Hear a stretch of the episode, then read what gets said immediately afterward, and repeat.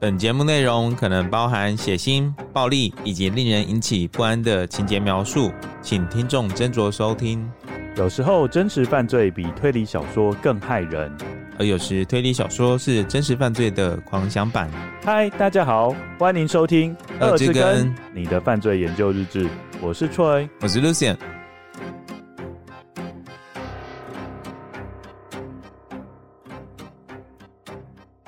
Hello，大家好，大家好。今天在节目开始之前，先要跟大家介绍一个 Podcast 节目，叫做《南洋奇闻》。《南洋奇闻》是由扎古叔叔制作和主讲，由 Soundfly 声音新翅膀监制跟发行。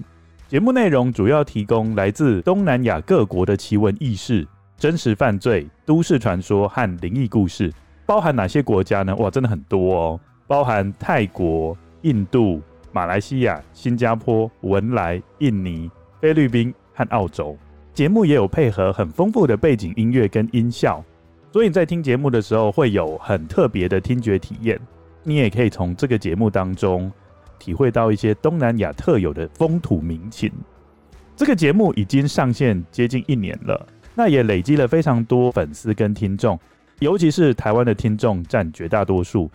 渣古叔叔说故事的方式是很有画面感的，然后有些集数是充满异色猎奇的氛围。我觉得如果你喜欢江户川乱步，就是那个日本推理大师，我觉得这个节目的调性会非常符合你的期望。即使你没有听过江户川乱步，你也可以去听一下这一个 podcast 节目，因为内容是蛮有意思的。那节目的更新时间大概是哪时候？我觉得这个节目非常厉害，嗯，因为它是。一周两更，哇，那么强哦！对，它在每周一跟每周五早上十点钟都会更新，而且你可以在各个 podcast 平台都可以免费收听到。扎古叔叔有推荐的集数，他推荐听众可以先去听第六十五集跟第六十六集，内容是越南大兵奇遇，是感觉是鬼故事。如果各位听众跟我们 Lucien 一样都非常感兴趣的话，听完我们节目之后，就可以紧接着听南洋奇闻。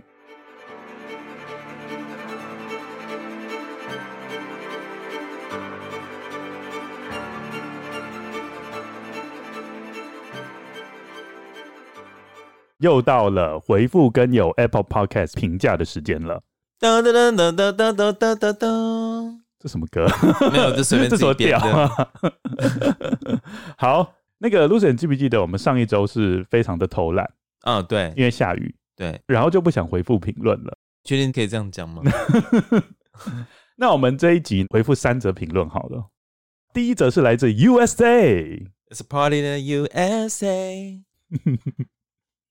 欸，你先念一下他的 title 啊。哦、oh，Simply Amazing。嗯，我们先请 Lucien 念完之后，然后再帮我们翻译。哎，这个人叫 Lucy 九九九八。它的内容是 Found out about this channel purely by accident. Thought I would just give it a try, and now here I am, being hooked by this amazing channel. I enjoy listening to it during my morning workout. The stories kept me awake and alert. Troy and Lucien are both knowledgeable and extremely funny. 那它的内容是在说呢，他其实发现这个频道是很意外的。 本来是想要听听看嘛，结果没想到一听就屌嘞，就是 hooked。嗯，这个字真的是非常的历历在目哎，对，就是有点像是把你勾住，嗯，对，hooked 的意思，勾魂索命。对，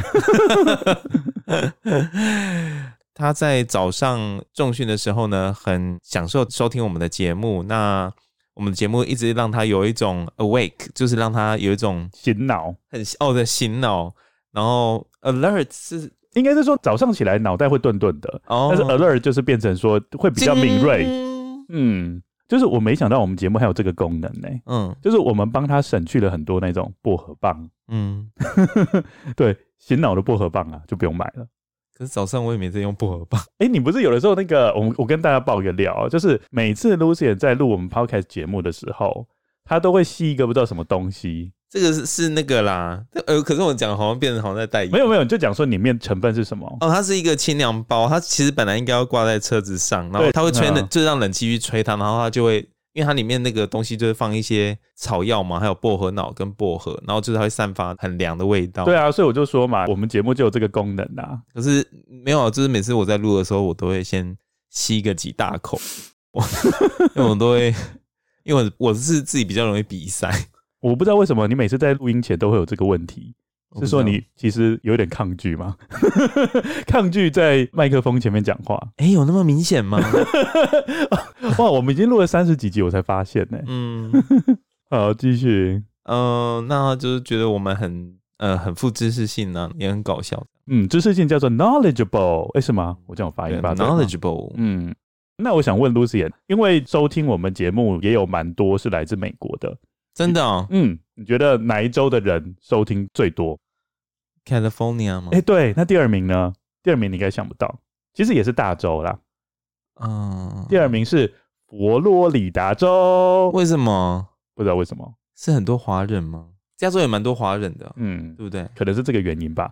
如果各位听众有听到雨声，那就是代表说你的听觉非常敏锐。哎、欸，真的在想，嗯，嗯哦，所以他应该是华裔吧。因为我们节目也不是一直都讲英文呢、啊，我们节目英文的比例很少，好不好？对啦，而且就是说，如果你可以听得懂我们的节目在讲什么，中文水准一定有精通等级。嗯嗯，好，接下来第二则，这一则是有一个 N N N N N Novia 为我们留言的，他的 title 是说越听越上瘾，已经听了好一阵子，越听越上瘾，很喜欢你们聊天的过程，一搭一唱很有趣，有时候会被你们的配乐给吓一跳。谢谢你们很认真在做节目。他说的配乐是我们的歌声吗？你说那个跟骚法吗？哎、欸，我觉得有可能呢、欸。不好意思，带给你耳朵很大的困扰。我没有要道歉的意思，因为不是我的错。那你有要跟这位 N N N N Novia 说什么吗？你的键盘是不是有坏掉？哎、欸，真的哎！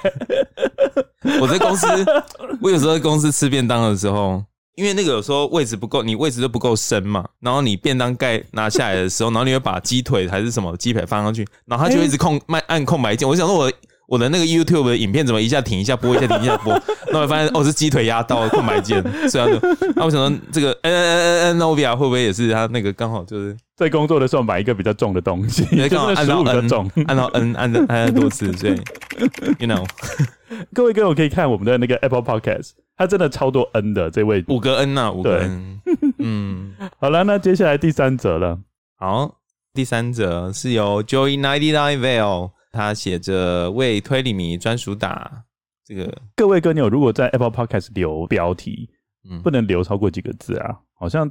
最多七个字吧，第八个字好像就看不到了。哦，那那你有看到后面写什么？根本不知道啊。为推理迷专属打打造的节目吗？应该是，应该是。对啊，要不然还会打什么？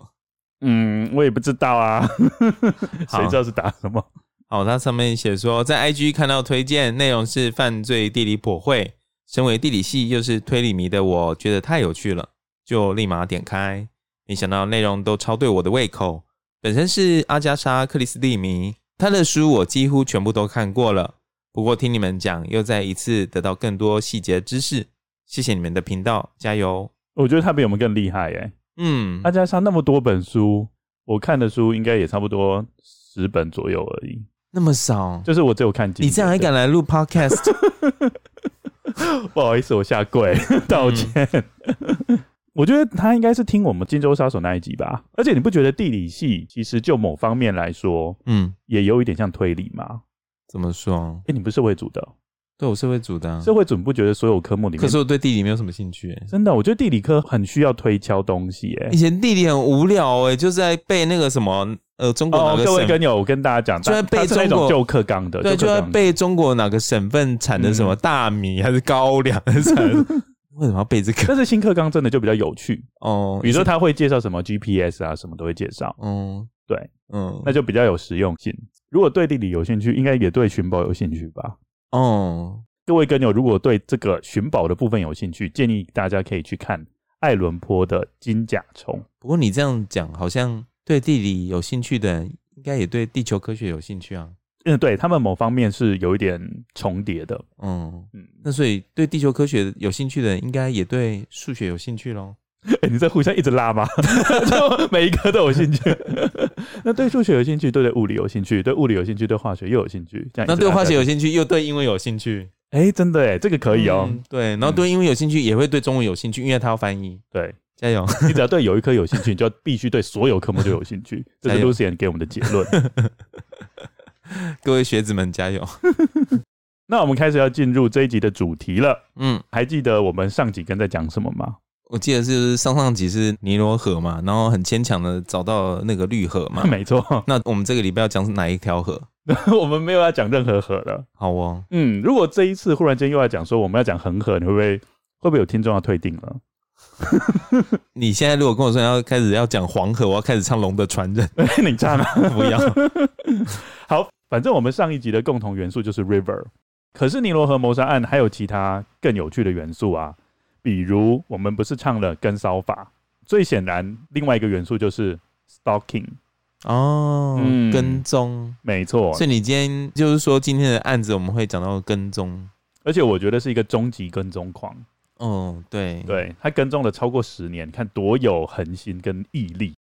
今天要讲的就是 Mary Stoffer 母子绑架案。嗯、这一集呢，会采用 Lucian 说故事的方式，那我们就开始喽。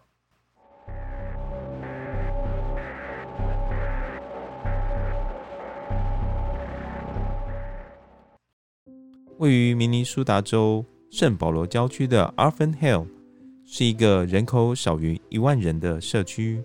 那里风景优美，有缓缓升起的山丘、蓊郁的古老树林和明媚的湖畔风光。那里同时也是浸信会总会的所在地。浸信会的传教士有个约定俗成的规定：每隔几年就要从他们被指派的国家返回美国。以便和美国当地的教会分享他们在海外传道的经验，同时也顺便回报海外国家里教堂和学校建设的最新进度。也因此，浸信会在当地提供公寓给传教士家庭居住，让他们在返回明尼苏达州的一两年内有个安身立命的住所。在一九八零年五月，传教士家庭 Stoffer 一家就住在这个公寓里。家庭成员包含四十岁的传教士 Irvin、三十九岁的太太 Mary 和两个小孩，分别是八岁的 Beth Hello 和四岁的小儿子 Steven Hello Stoffer 一家已经在公寓里住了将近两年。他们上一段日子生活在菲律宾，并在当地的马卡蒂市建立了教堂。而现在，距离返回菲律宾的日子进入倒数的阶段。Stoffer 一家的公寓里。堆满了行李和打包好准备货运的纸箱，明眼人一看就知道，这一家人将有好一段时间不会回来。此时，有一个人正在暗自观察 Stoffer 一家的一举一动，悄悄介入这一家人的生活。前些日子，Stoffer 一家发现有不明人士有两度试图入侵他们的公寓，第一次。这位入侵者使用打火机烧毁了玻璃拉门的木头门把，而第二次，他则是站在内院的椅子上，由窗户窥探屋内的状况。Stoffer 一家通报了警察，911 operator, what's your emergency? 但警方在前往调查后，却无法理解歹徒试图闯入公寓的动机，因为屋内并没有任何值钱的物品。附近其他的公寓也没有遭小偷的状况，但他们所不知道的是，这位不明人士的目标根本不是屋内的物品，而且入侵 Stoffer 公寓的次数也远远超过两次。要在案子发生后，警方才发现到，歹徒还将屋内地下室的天花板挖了一个人头大小的洞，直接通到上方主卧室内的床铺底下。如此一来，歹徒可以从地下室透过椅子将头探出来，窃听 Stoffer 夫妻俩彼此间最私密的对话。Oh, good night. Good night. I love you. 这位歹徒迫切需要的是 Mary 本人。Mary 所不知道的是，当她在超市里推着推车采买日常用品时某个陌生男子常借故走到她的身边，假装对架子上的商品有兴趣。而当她在教堂做礼拜，仔细聆听丈夫在台前布道时，这位陌生人更刻意坐在她的正后方，偷偷摸摸地用手轻轻刷过她衣服衣料的表面。在这位陌生男子的内心世界里，Mary 和他彼此相爱。这位陌生男子的名字叫做薛明生，而距离 Mary 上一次真正意识到薛明生的存在，已经是在遥远的十五年前。当时薛明生才九年级，他在明尼苏达州罗斯威尔的一所高中读书，而当时 Mary 是他的代数老师。在一九六五年。随着学期末最后一堂课的钟声响起后，Mary 的脑中就再也不曾回想过薛明生。但相反的，在这十五年间，Mary 的身影却三不五时就出现在薛明生的脑海中。这些日子以来，薛明生默默地尾随 Mary，观察她一举一动，这已经是他生活的一部分。甚至还私自撰写了关于他和 Mary 的爱情小说，并透过这些幻想一边自慰，借此满足性冲动。因此，当薛明生发现 Mary 一家人即将离开美国时，他瞬间慌了。这是绝对不被允许的事情。他需要 Mary 在他身边，他需要知道 Mary 过得如何，他需要 Mary 的拥抱。更重要的是，他需要 Mary 的爱。薛明生认为，Mary 离开的讯息其实有另一层隐藏的意思，这是 Mary 所发出的求救讯号。Mary 希望此时有一个人能够把她从不幸的婚姻里拯救出来，而那位救世主就是薛明生。薛明生在他的私人日志把他的幻想全都写下，他总是以第三人称的视角书写他脑内幻想的情节。他在其中一个段落里写道。Mary 对薛明生的性需求越来越高涨，她没有办法抗拒薛明生，他想要有薛明生的小孩。另外，如果仔细看完薛明生所写下的故事内容，类似情节总是一再出现：某位强壮的美男子占领了一座城堡，并折磨城堡内美丽且保持处女之身的女主人。一开始，女主人厌恶这个男子。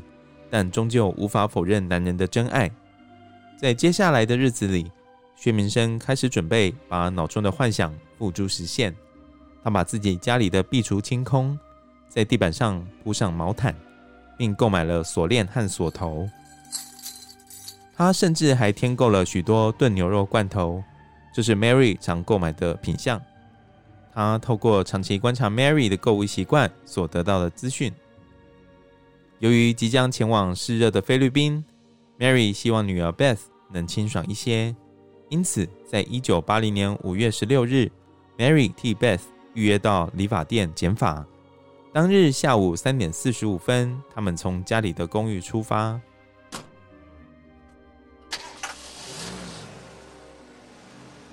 母女俩所不知道的是，当他们一驶出家门，薛明生所驾驶的小货车。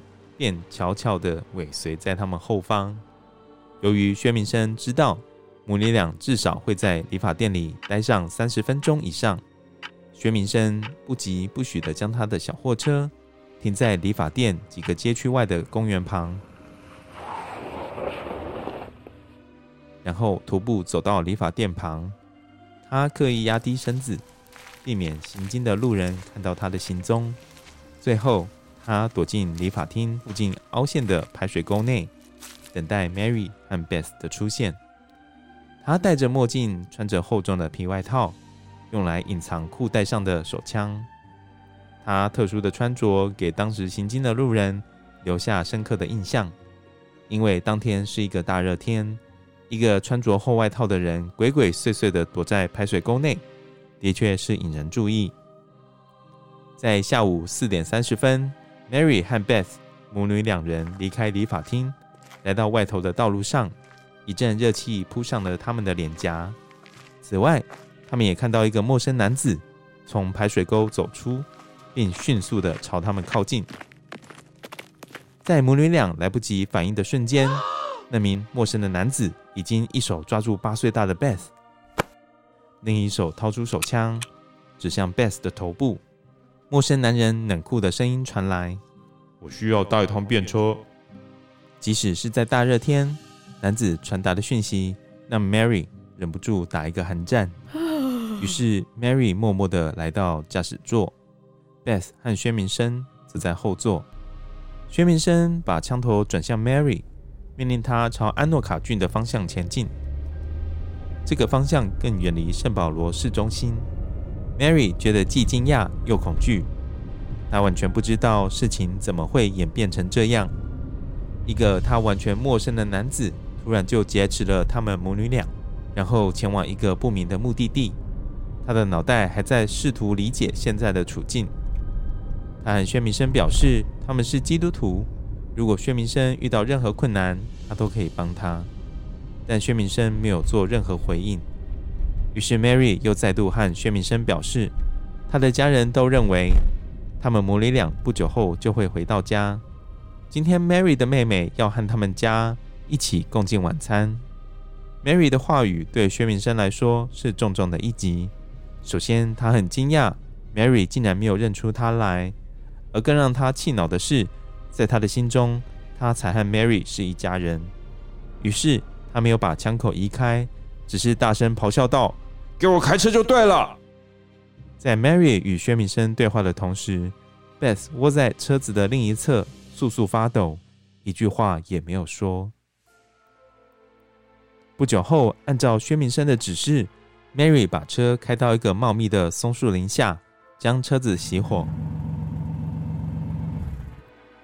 那里远离人烟，也远离主要的干道，他们不可能对外求救。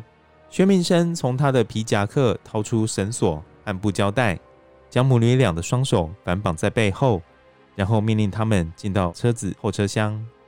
在枪支的威吓下，他们没有任何选择，只能遵照薛明生的指示。随后，薛明生绑住了他们的双脚，然后重重地关上后车厢盖。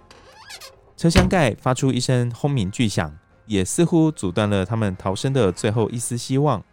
母女俩接着听到汽车引擎重新发动的声音，他们被捆绑的身体像失去生命的玩偶一般，无助地随着车子的颠簸，在后车厢内不断晃动。后车厢内部闷热黏腻的空气，伴随着灰尘钻进他们的鼻孔，让他们十分难受。在这无助的时刻，Mary 唯一所能依靠的就是她的信仰。于是，她开始带领 Beth 一起祈祷。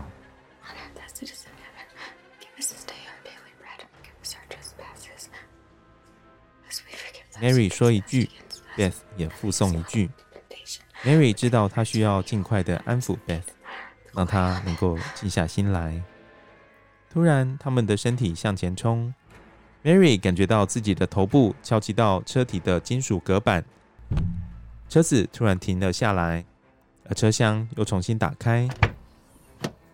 薛明生陌生的面孔出现在母女俩的视线中，他手中拿着布胶带。Mary 知道接下来薛明生要做什么，他们的祈祷声显然被薛明生听见了。母女俩的嘴巴被布胶带牢牢贴住，接着后车厢盖又被重新关上，他们再度踏上生死未卜的旅程。Mary 感觉到这名陌生男子开了好长的一段路，而且有时行驶在没有铺柏油的路面上，因为他可以感觉到泥土透过后车厢盖的缝隙喷进后车厢狭窄的空间内，有时车子底盘还重重撞击到硬物。他感觉到一阵昏眩，不过由于闷热的后车厢让母女俩的汗水开始不断渗出，贴在口上的胶带开始松脱。Beth 也在某一个时刻挣脱束缚在手上的绳子，开始替 Mary 解开绳索。又不知过了多久，车子终于停了下来。Mary 听见车厢外头有小孩子嬉闹的声音，之后大家才知道。薛明生当时把车停在 Offen Hill 的 Hazelnut 公园。讽刺的是，此时母女俩距离他们住的公寓只有两公里的距离。而当薛明生将后车厢盖打开，发现母女俩已经挣脱手中的绳子，一股怒火立刻涌了上来。他咆哮道：“看看你们做了什么！”接着，他拿起车子的备用轮胎，丢进后车厢内。沉重的轮胎狠狠地压在母女俩身上，让他们动弹不得。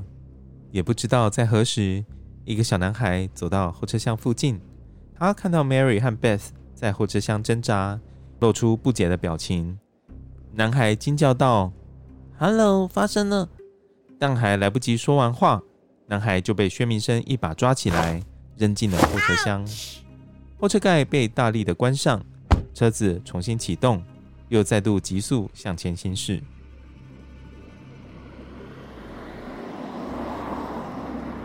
这名被丢进后车厢的男孩名叫 Jason，另一位与他一起出来玩的男孩 Timmy，当时距离车头前不远的地方。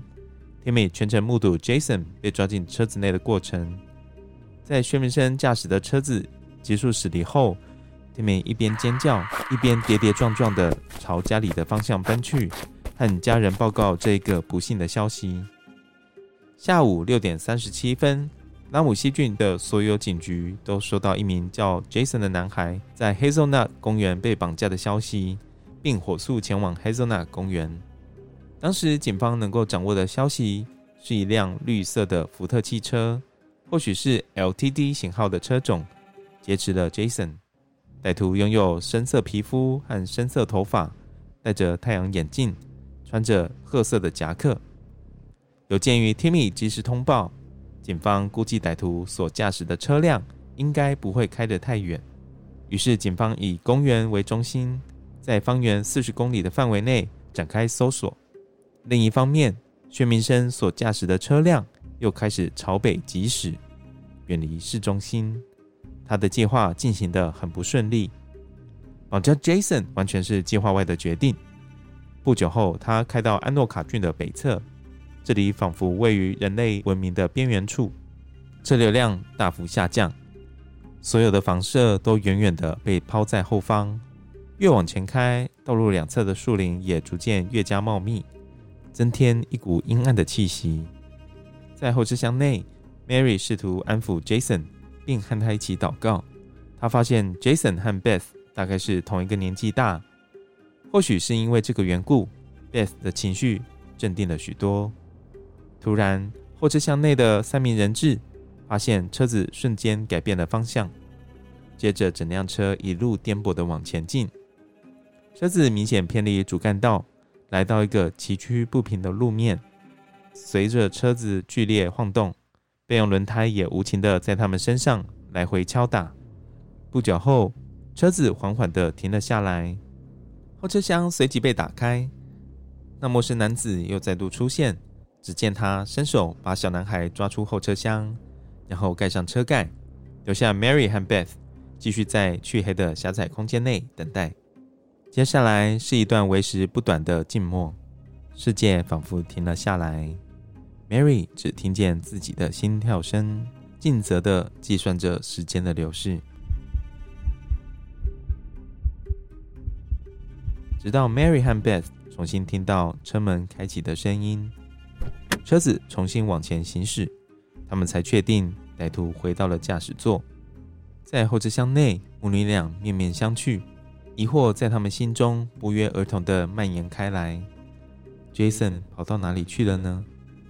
母女俩此时已经在车厢内待了好几个小时，忍受一切不人道的对待。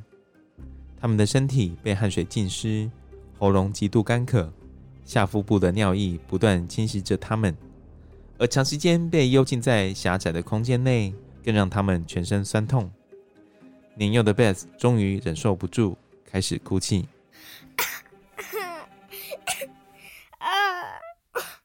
Mary 只能尽全力安慰她，并和 Beth 说：“一切都掌握在上帝手中。”晚上九点四十五分。薛明生将 Mary 的车子停在距离 Hazelnut Park 北边一公里处一个偏僻的地方。他走下车，穿越公园，那里早已经人满为患。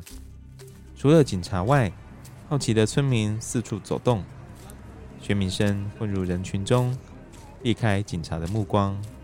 他做得很成功。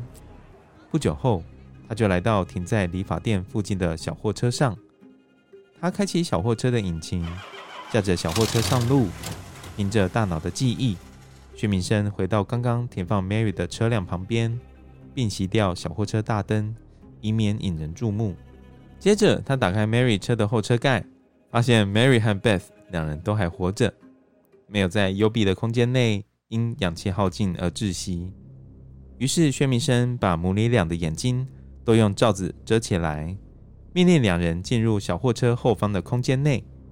他已经事先准备好两个大纸箱，好将母女俩分别盖在里面。Mary 所不知道的是，此时他们的位置仅距离 Mary 的公寓两公里左右。薛明生警告他们不要发出任何的声音，但 Mary 鼓起勇气告诉薛明生说，他们母女俩需要上厕所。但薛明生没有做任何的回应。随着小货车引擎的怒吼声在耳畔响起。Mary 知道他们的噩梦不仅没有结束，而是才刚刚要开始。原本今夜要举行的家庭聚餐，现在仿佛是另一个平行世界里发生的事一样，距离他们好远好远。他们原本平静安稳的生活，就这样被周围逐渐降临的黑夜给吞噬。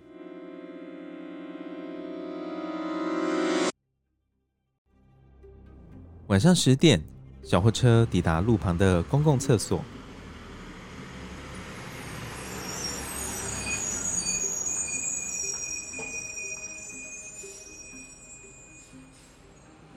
薛明生把 Beth 锁在小货车上，先让 Mary 进入建筑物内。整部建筑内部是空荡荡的，没有人烟。薛明生摘除 Mary 的眼罩，让她使用厕所。Mary 也顺便在厕所内将身体洗净。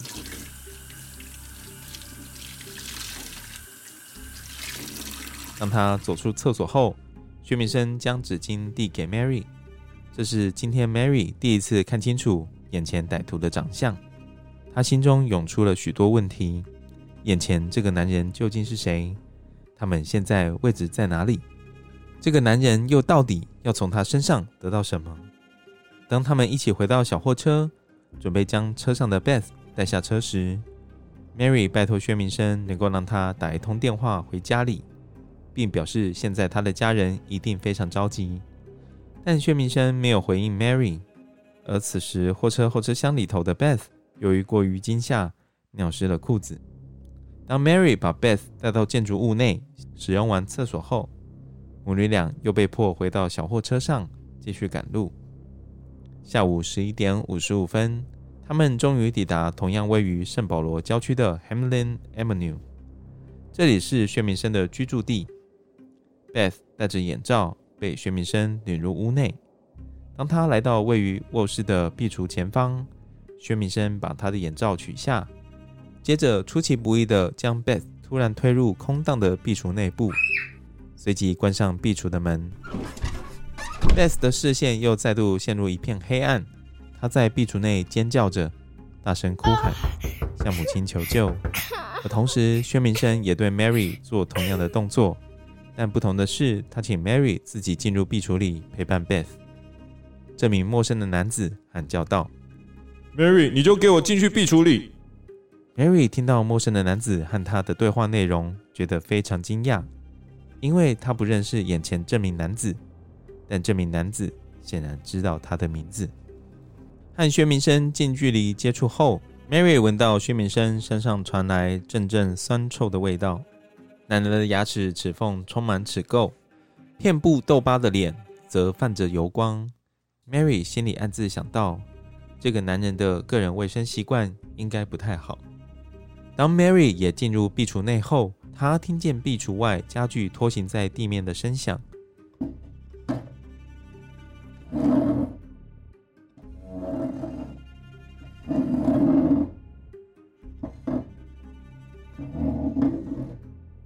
接着，壁橱外侧传来重重的撞击声。男人显然是将一个沉重的家具阻挡在壁橱外部，以免他们母女俩逃脱。不一会儿，当 Mary 的瞳孔逐渐适应眼前的黑暗后，她发现，在空荡荡的壁橱角落有一个木桶和一包卫生纸。看来这是男人要留给她和女儿 Beth 使用的。壁橱里，Mary 抱着 Beth，喃喃的和不断低声啜泣的女儿说：“上帝会保护我们的，上帝会保护我们的。”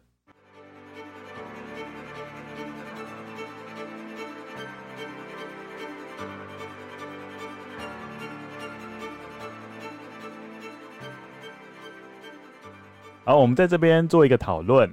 目前从警方的眼光来看，应该是 Mary 跟 Jason，就是那个小男孩，嗯，他们的案件应该是分开的嘛？对，对吧？因为他们是分别被绑架。Lucy 要不要猜猜看，警方会比较重视哪一个？呃，应该不是说重视，应该说会先发现是谁失踪。我觉得啦。哦，但是就这个案件的历程来说，警方是的确比较重视某一个。嗯，好哦。答案呼之欲出嘛，就是 Jason，因为他有目击者啊。嗯，而且他是一个幼童绑架案。对啊，对，啊。对，因为一开始，当然 Mary Stoffer 的家人会非常紧张，嗯，因为他们那时候有一个晚餐聚会嘛，对，两个人都没出现后，他们就开始联络警方，嗯，但是警方给他们第一时间的回应是说，哎、欸，会不会可能是 Mary 跟 Beth 他们先去办事情，嗯，因为他们不是再隔一阵子就要回菲律宾了，对，那会不会？Mary 跟 Beth 在剪完头发之后，又想到说：“哎、欸，那在回菲律宾之前，要不要先去欧洲玩一趟？” 太夸张了吧？那我就没有回家。对，会不会是这样子呢？而且加上有一个重点啦，嗯，就是 Mary 是一个成年人，嗯，所以他们会认为说：“哎、欸，既然是成年人，然后失踪的时间不够长，所以就没办法提报失踪人口。”对，那你觉得转换到台湾，嗯，如果有一个成年人失踪？那可不可以立刻报失踪？应该也是不行吧。我跟大家讲一件事情哦、喔，就是这个是一个很重要的观念，嗯，嗯，可能是一个网络上的迷思吧，嗯，就是网络上都有相传说，如果一个成年人失踪，嗯，一定要超过二十四个小时，对啊，才能去警察局报案吧？这个是错误的概念。根据我们的失踪人口巡查作业要点，嗯，如果一个人只要失踪，你可以立刻报警，而且如果警方知道这件事之后，他如果把这件案子吃案了，嗯，哦，或是拒绝你，或是拖尾，他其实就犯法了。所以并不需要等待二十四个小时。就是你觉得说，哎、欸，有人一失踪，然后你觉得很有急迫性，你就可以直接报案。那美国的法令也修了，因为我有特别去查美国的法令，嗯，那美国也是，就是现在如果怀疑某一个人失踪，就可以立刻到警察局报案，不用等那二十四个小时。但是当时 Mary Stoffer 他们母女俩失踪的时候。那时候警方就说：“哎、欸，还没有超过二十四小时啊，所以就不受理他们的报案，嗯、就是想要搓掉这一件案子。那所以就是，如果有人有亲人失踪找不到人，就可以报警了。对，就可以报警了。就他突然下一秒就出现了，Here，I'm here。这样会不会构成那个啊？就是，嗯、呃，你说滥用资源吗？对，这个我就真的不知道了耶。嗯嗯，或许警方内心干掉，但是也没办法。”就是到现场说啊，找到了啦，他在厕所啦。啊，最近便秘比较严重啦。警察说：“哎，你不会找一下啊？”我猜他们一开始也会叫他们找一下。嗯，其实那个当时的警方也有跟 Mary Stoffer 的家人先建议说：“哎，那会不会 Mary Stoffer 在出国前会到他们当地很有名的一个 shopping mall 去采买？”嗯，然后那时候 Mary Stoffer 的老公。就跟那个警方讲说，没有啊，你你现在看一下那个时间，嗯，shopping mall 的营业时间都已经打烊了，他们怎么可能还待在那里？嗯，没有就买到不想走。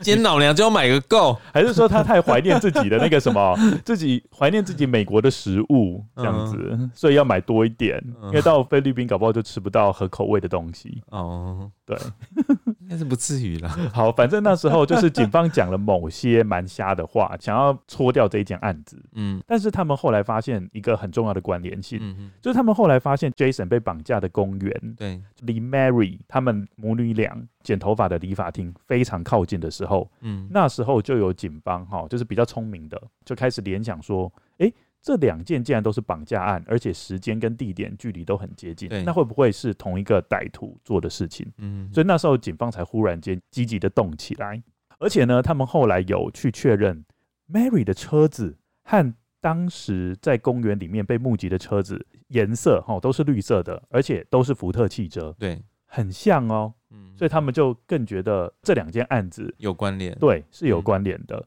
嗯，他们就开始进行大规模的调查。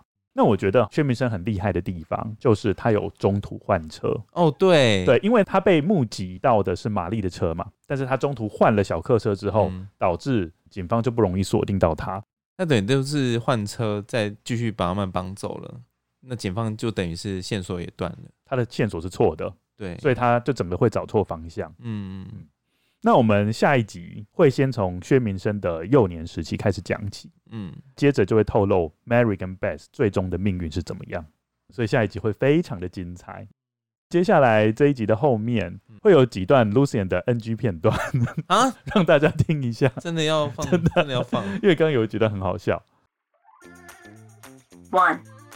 在一九，在一九八零年五月，Two. 让他们再返回明尼苏达州的一两年，让他们再返回明尼苏达州的一两年，连连两年，让他们再返回，让他们再返回明尼苏达州的一两年内有个安身立命的住所。Three. 传教士家庭 Staffer Stopper，Stoffer 啊嗯，哦我就是说你用这个念了，Stoffer 你 Stoffer 用这个念，我都有帮你改。You better be。哼好，今天的节目就到这边为止。今天谢谢大家的收听，然后大家不要忘记到 Apple Podcast 为我们留五星评价，还要多多跟家人好友分享我们的节目，也欢迎到我们的 Apple Podcast 给我们留言。